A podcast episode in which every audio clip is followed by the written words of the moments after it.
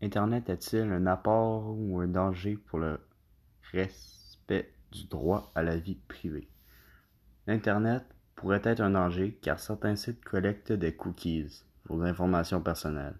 Par contre, ils récoltent seulement vos cookies pour créer des annonces personnalisées ou pour des items qui pourraient vous intéresser. Sans votre accord, ils n'ont pas le droit de donner ou de vendre vos informations personnelles. Le danger vient quand le site se fait hacker ou se fait voler ses données. Sinon, vous ne courez pas grand risque d'utiliser le site Internet. C'est pour ça que c'est important d'utiliser un bon mot de passe, pas facilement devinable, et d'utiliser différents mots de passe à chaque fois.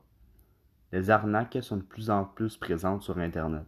C'est pour ça que vous devez vous assurer d'être sur une bonne page Internet et que le site que vous utilisez est sécuritaire avant d'entrer vos informations personnelles. Pour vérifier s'il est sécuritaire, vous pouvez vérifier les mentions légales sur un. Sur un site internet, les mentions légales sont obligatoires. Elles contiennent le nom, l'incoordonné et ainsi que le numéro de siret du propriétaire du site. Si vous ne trouvez pas la page mention légale, quittez le site. La première chose que vous devez faire lorsque vous arrivez sur un site ou un réseau social, pour le repérer, c'est simple. Il, faut, il se trouve à gauche dans votre barre de recherche. Le protocole HTTPS est probablement le plus important. Le sigle HTTPS n'apparaît pas sur la page. Quittez immédiatement sous peine de vous faire voler. Vous pouvez aussi regarder s'il y a le petit cadenas, qui veut dire que la page est sécurisée. Vous pouvez trouver ce petit cadenas à gauche dans votre barre de recherche. Ce dernier truc est moins utile, mais peut toujours être utile. Regardez l'orthographe. Si vous voyez des grosses fautes d'orthographe, c'est probablement une arnaque. L'atteinte à la vie privée constitue une violation de la loi et, qui est punie d'un an de prison de 50, 52 891,20 dollars américains en amende.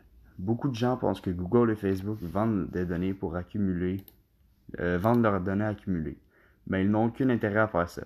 Leurs buts principaux sont de capter notre attention le plus longtemps possible, de nous donner envie de revenir sur leur site internet et d'inviter des amis à ouvrir leur site pour maximiser leurs profits, en nous passant le plus de publicité possible, ce qui leur rapporte un gros revenu.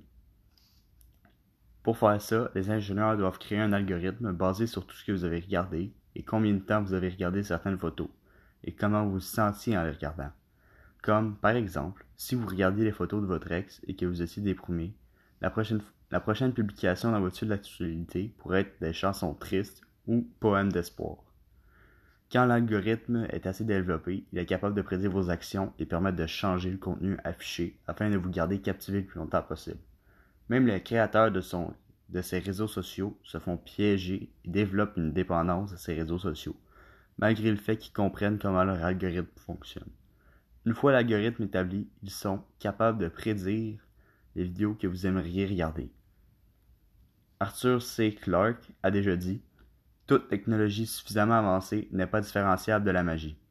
S'il vous arrive de vous faire voler votre identité, c'est parce que vous n'avez pas été assez prudent vous savez que vous ne devez pas rentrer vos mots de passe. Vous savez que vous ne donnez pas dire vos mots de passe à quelqu'un que vous n'avez pas confiance. Alors pourquoi le donner à un site pas sécurisé? En conclusion, si vous ne donnez pas votre accord sans lire les termes et conditions et que vous utilisez différents mots de passe pour chaque site utilisé et que vous avez vérifié si c'était un site fiable, vous ne devriez pas courir des risques à vous faire voler votre identité. Petite parenthèse, en terminant mes recherches sur ce projet, sur le droit des, des euh, sur le respect de nos droits à Internet, ben, j'ai trouvé plus de trois différents sites qui m'ont mentionné leur politique à propos justement du respect à la vie privée. Merci.